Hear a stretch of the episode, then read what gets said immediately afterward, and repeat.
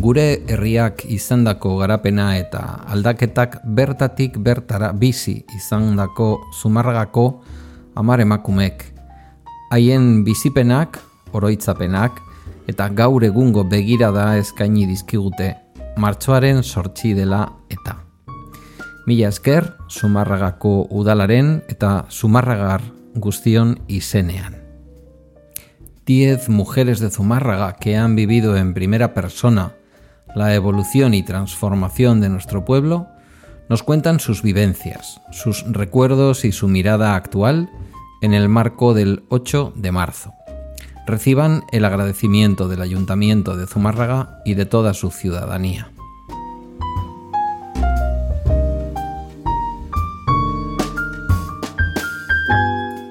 Zumárragako emakumeak. Mujeres de Zumárraga.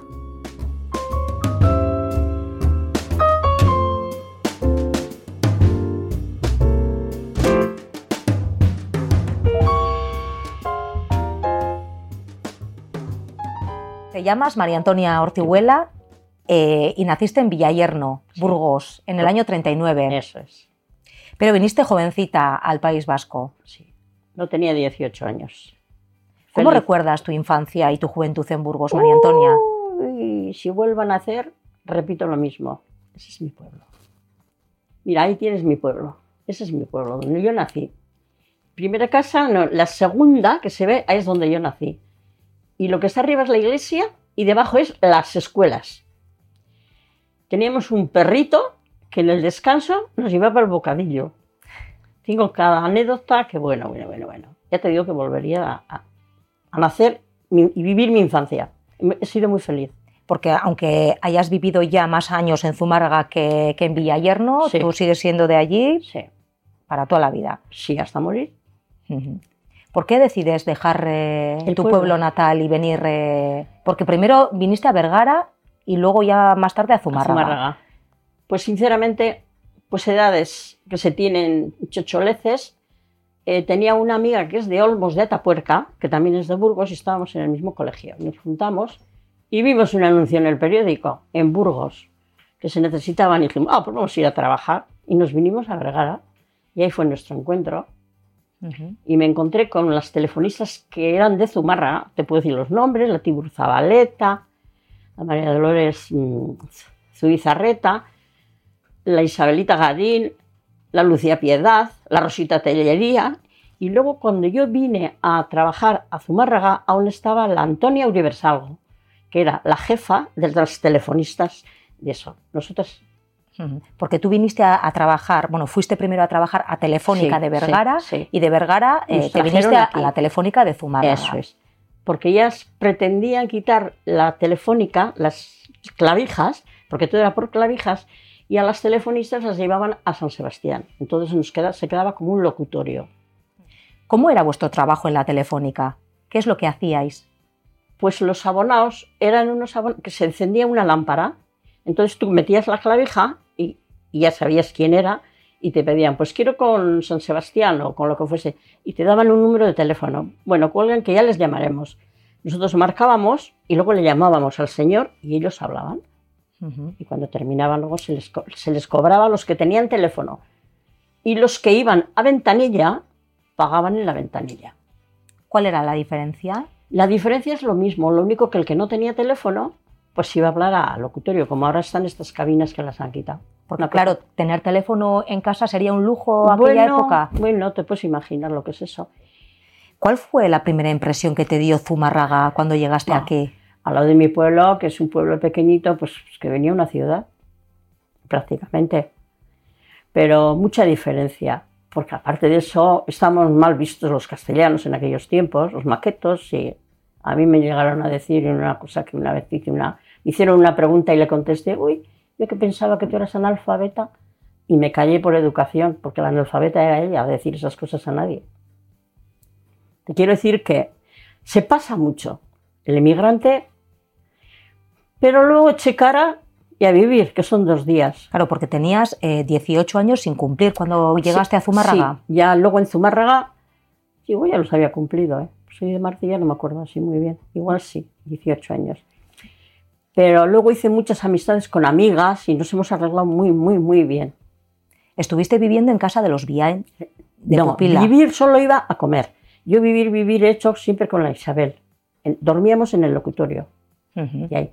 Y luego hubo una época que ya nos quedamos para vivir siempre con, con Isabel y Gema, su Ujú. marido. Su marido se murió viviendo nosotros con ellos. Se quedó viuda. Y la Isabel iban a trabajar a San Sebastián. Y yo me quedaba, al nos quedábamos al cargo de, la, de Miguel Ángel, que tenía un hermano, y Gema. ¿Había que hacer guardias por la noche? Sí, sí, siempre hacíamos María Estén y yo. Y luego hubo una época que ya se quitó. Pero cuando había las clavijas, teníamos que dormir allí. Era obligatorio. ¿Fueron años duros los primeros que pasaste aquí en Zumárraga para no, ti? No, porque tuve suerte. Nos trataron muy bien, eran personas muy amables. Yo creo que como todas eran ya mayores y sabían lo que eran hijos, no sé, pienso ahora, ¿eh? estuvieron también trabajando con- durante el día, trabajaban tu tía, o la, la Arancha Barrios y su hermana Mari Carmen, y luego una repartidora de telegramas, que primero estuvo la Ana Mari Legaz, que se casó con Miguel Ángel, y luego estuvo la Juana Mari Santillé. Ujú. Y ya cuando se cerró el locutorio, ya cada uno por su sitio. La tía fue a trabajar a un sitio y Mari Carmen también. Y tú te fuiste a Legazpia. Y yo me fui a Legazpia, a la fábrica de botones, María Echeverría. Y de estar ahí dos años o así o tres, fundaron la fábrica de plásticos Mel, en barrio La Berría. Y se quemó. La volvieron a reedificar. Y ahí tengo una anécdota muy buena, muy buena. Un compañero se cortó un dedo en una máquina y lo tiraron por la ventana. Que ahora cuando lo pienso a veces qué cosas se hacen. Salí corriendo, corriendo, cogí el dedo, le llevaron a paquea y se le implantaron. Y se ha muerto hace poco tiempo y le dije a la mujer y que siempre le contaba al marido eso, cosas que se hacen, sí. Después se volvió a quemar y fundaron en el barrio Olaverría. Yo estuve ahí un montón de años. De entre medias te casaste y tuviste hijos y formaste tu familia aquí en el pueblo de Sí. Zumárraga. Pero antes de, de casarme, tengo una anécdota muy buena. Yo era amiga de la Pili, María Pilar Arratibel, que era la hermana de mi marido. Y Gaspar estaba de fraile en, Arecha- en como os he dicho antes, en Escoriaza. Y fuimos a llevarle turrón. Y yo que iba a imaginarme que aquel hombre que estaba allí de fraile luego me iba a casar con él. Imposible. Cómo bajaba las escaleras y luego cuando empezamos a salir, le dije, yo te he visto a ti de fraile, tú, tú a mí no me has visto, no nos pegamos de milagro. Hombre, bajabas por las escaleras, de vuelta, y toda la sotana se le veía por allí. Imagínate tú la vida, la vuelta que da. Sí me casé, sí, Eh, muy mayor. Aun y todo, tú cuando cas- te casaste no dejaste de trabajar, mm, lo No. que era habitual en muchas mujeres en Sí, aquella no. época. Seguiste no. trabajando. Sí, trabajando, sí. Y al principio viví en casa de mi suegra tres años en la calle Soraluce. Pero luego cuando hicieron estas casas, serían, a ver, hoy tiene 41, 38 años hace que vinimos a vivir a esta casa. Ujú. Y vinimos a vivir aquí ya. Y he seguido trabajando. ¿Cómo te arreglabas para conciliar el trabajo con la casa? Cogí unas chavalitas. Tuve suerte. Bastante suerte tuve con ellas. Y bien, tenía el trabajo partido, ¿eh? Trabajábamos de 8 a 12 y media. Y luego de 2 a las 6. Y ya venías a casa, pero peleando por todos los sitios. La comida, los recaos, porque el marido, él estaba trabajando y luego ya sabes lo que era, daba clases de inglés, todo lo que se le presentaba. ¿Qué trabajos has desempeñado tú? Yo, telefonista de recepción, Ujú. siempre. Estaba en, en ventanilla, Ajá. siempre.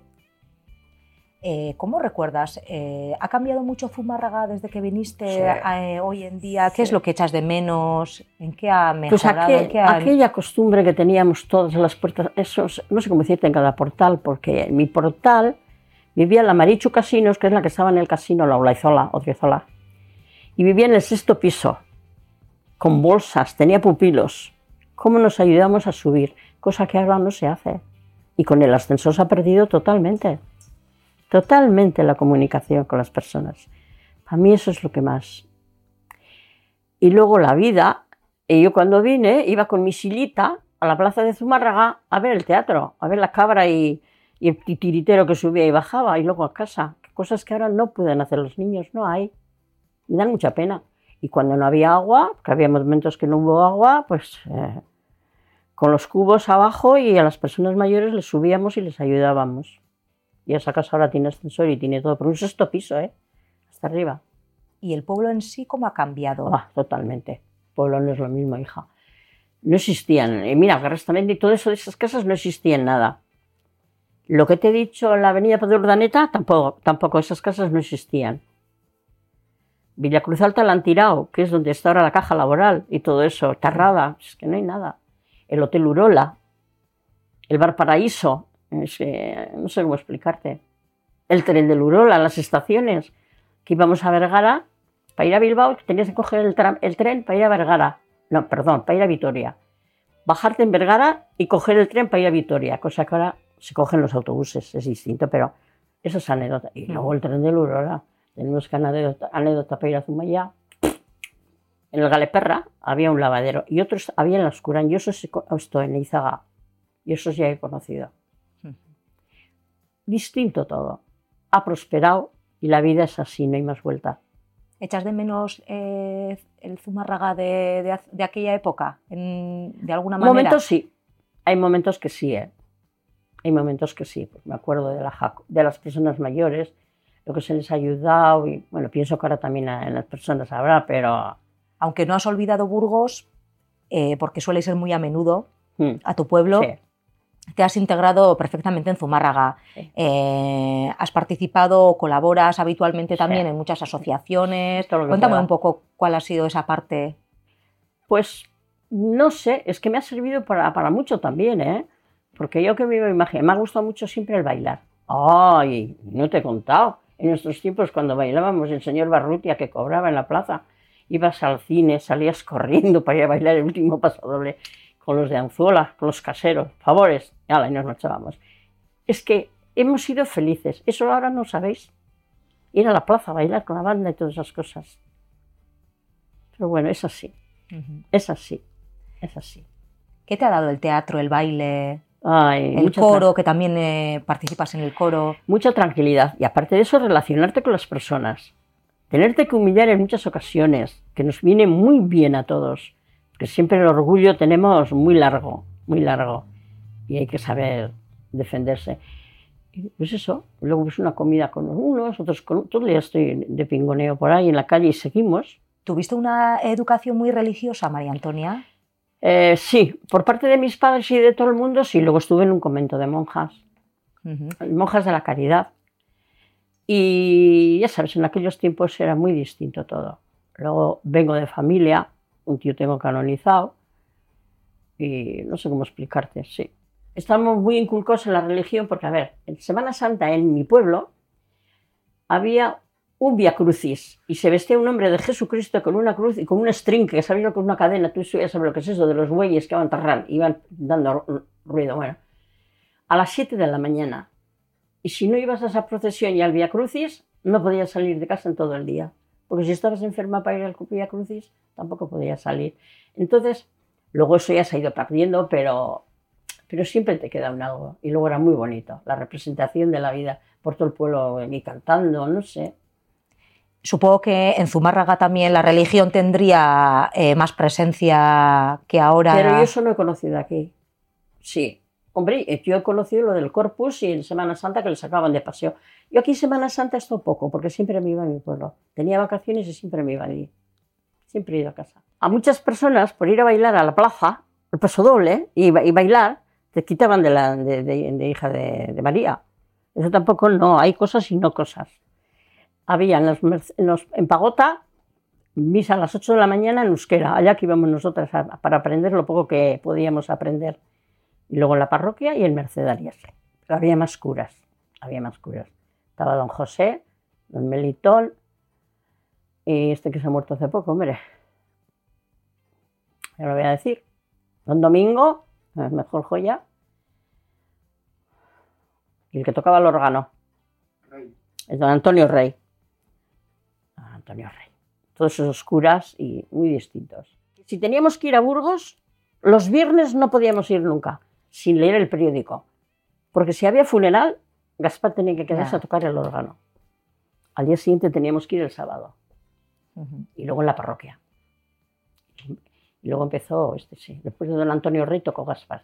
María Antonia, ¿cómo estás llevando eh, en la actualidad toda esta situación que se ha creado con la pandemia?